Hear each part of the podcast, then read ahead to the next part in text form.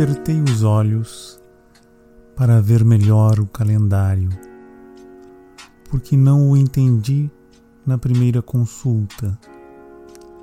Era perpétuo e continha todos os tempos da minha vida: os presentes, os passados, os antepassados e os futuros. Estes só ele tem. Mas nem o segundo olhar respondeu minha pergunta. E consultei outros e outros muitos, Juliano, Gregoriano, israelita e muçulmano. Mirei folhinhas com figuras de santos e outras com mulheres nem tanto. Vi números sobre paisagens e crianças lacrimosas.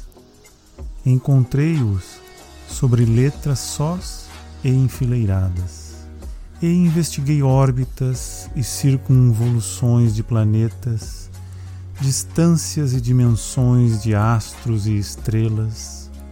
Além disso, estudei o período de retorno dos cometas Hoje sou meio astrônomo, meio relojoeiro, mas ainda não me respondi à interrogação.